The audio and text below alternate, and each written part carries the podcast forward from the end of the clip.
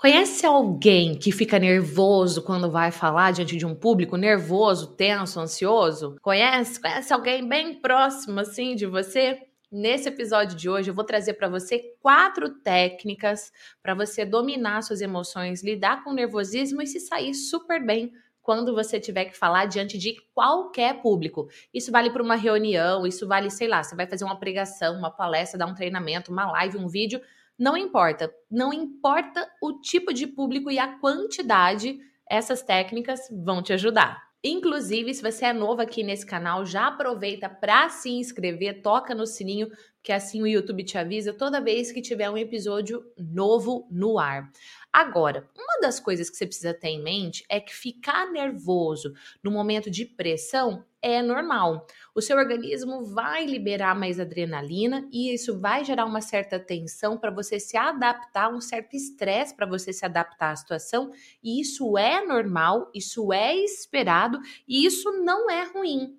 Esse pico de estresse que acontece no seu organismo é saudável e é justamente para o seu corpo se adaptar à situação e saber como lidar com aquilo. Agora, imagina a cena, tá todo mundo te olhando, tá todo mundo te analisando, porque sim, vão te analisar e estarem te olhando e te analisando é maravilhoso, é uma super oportunidade de você mostrar quem você é e o potencial que você tem. É óbvio que nesse momento dá aquele frio na barriga e aquela tensão. O ponto é quando esse frio na barriga, essa tensão te atrapalha de performar e aí você acaba colocando tudo a perder. Conta para mim, você já perdeu alguma oportunidade por conta do nervosismo na hora de ter que falar algo para alguém?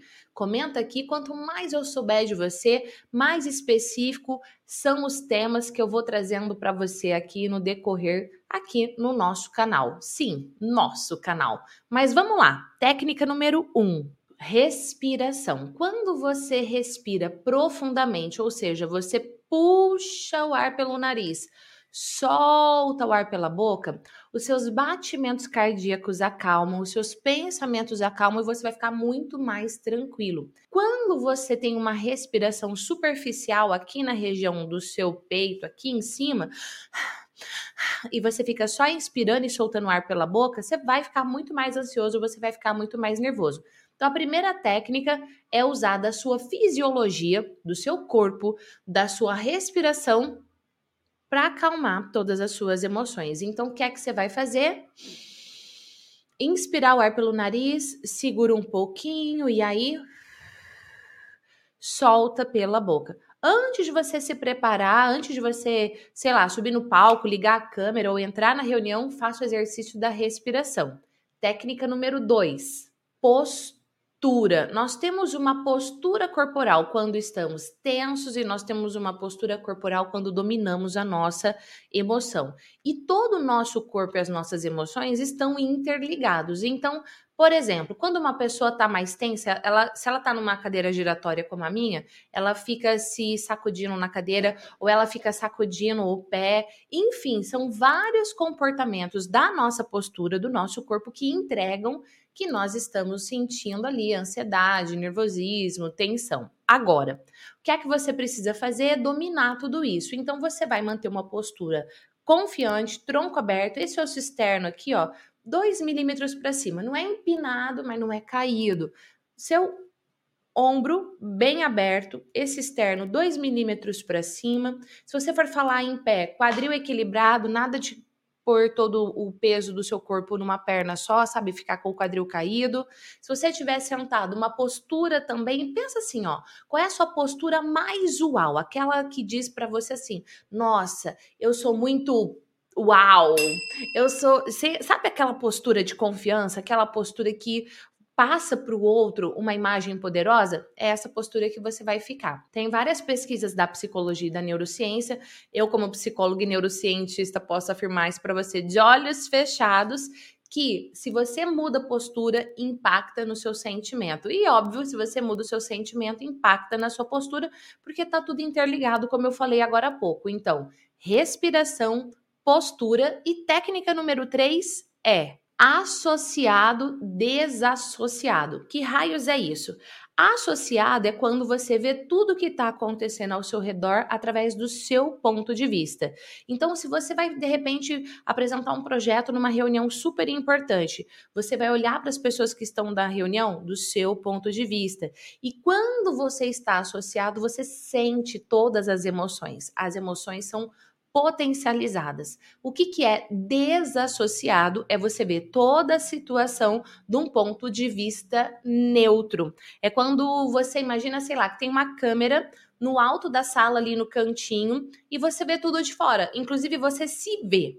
Você se vê entrando na sala de reunião, você se vê montando ali o material, se organizando, você vê as pessoas e todas as vezes que você está desassociado, você tem o domínio das suas emoções. A gente fala que esse é o ponto de vista neutro.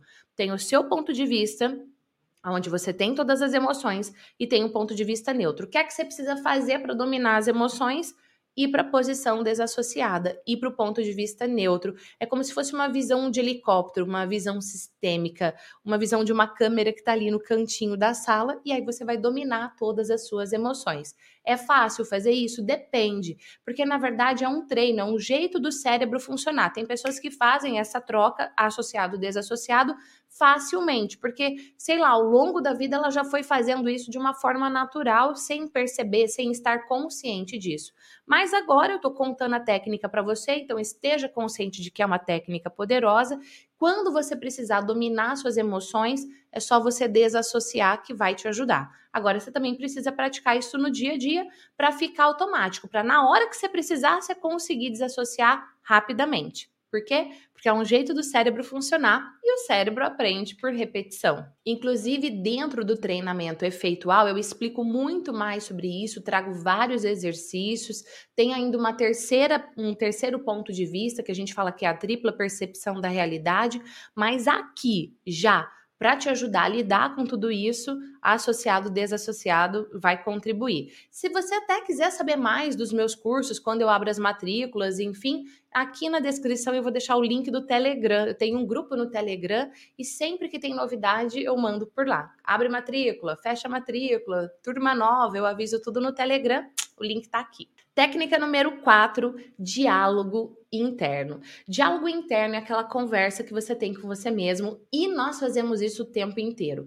O ponto é que a psicologia traz para nós que nós temos dois tipos de vozes: o tipo de voz uau, que te eleva, que te empodera, que te faz ir além, e o tipo de voz sabotadora, que te priva, que te sabota, que te trava, que faz você acreditar que você não é bom o suficiente, que é muito difícil, que você não consegue, que é melhor você não fazer, vai que você erre e dá alguma coisa ruim. A voz sabotadora ela vai falar isso para você. A psicologia fala que é o self 1 e o self 2. O que importa aqui para você é saber que você tem essa voz uau, a sua voz sábia que te leva além, que traz à tona a sua melhor versão, e a sua voz sabotadora que te trava, que te boicota, que faz você ficar com medo de errar, que faz você ficar buscando a perfeição. Não, eu preciso melhorar tal coisa para daí eu fazer. E na verdade, se você tá preso à ditadura da perfeição, você tá perdendo muitas oportunidades. Por muito tempo eu estava travada, eu não fazia as coisas que eu gostaria porque a voz sabotadora em mim era muito alta. Essa ditadura da, da perfeição me prendia. Eu dizia para mim mesma: eu não sou boa o suficiente, eu não vou conseguir, é muito difícil, isso é para poucos. E aí, na minha cabeça, eu não estava incluída nesse grupo de poucos. Eu preciso estudar muito mais, eu ainda falta muito, o que eu sei é muito básico. Ah, quem é que vai querer? Saber disso? É muito óbvio. É só a pessoa dar um Google que ela encontra. Então pensa quais são as frases sabotadoras que você tem dito para si mesmo e que elas estão te impedindo de ir além. Essas frases, elas repetem na sua mente sem você nem perceber e faz com que você perca oportunidades, que você fique para trás, que aquele seu concorrente que é menos competente que você, que aquele seu concorrente que é menos apaixonado que você, consiga as oportunidades e você não. E eu tô convidando você para aplicar essas quatro técnicas e dar um basta nisso tudo, agarrar as oportunidades e fazer acontecer. Aplique as quatro técnicas, em especial a do diálogo interno. Perceba o que é que você tem dito para você, cale essa voz sabotadora.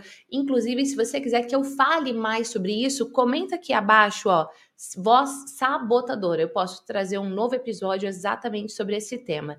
E Vou deixar aqui abaixo na área de comentários o link do e-book, os sete erros que travam uma pessoa na hora de falar em público, para você complementar o seu desenvolvimento. Gostou? Deixa o seu like, comenta aqui abaixo, hashtag valor, se gerou algum valor para você, o seu feedback é muito precioso. E se gerou valor para você, pode gerar para outra pessoa também, então compartilhe esse vídeo. Agora eu te espero no próximo episódio, onde nós vamos falar sobre três dicas para você dar uma palestra, mesmo que seja a primeira palestra da sua vida. Aguarde que vem muita coisa uau por aí. Beijos e até o próximo episódio. Tchau!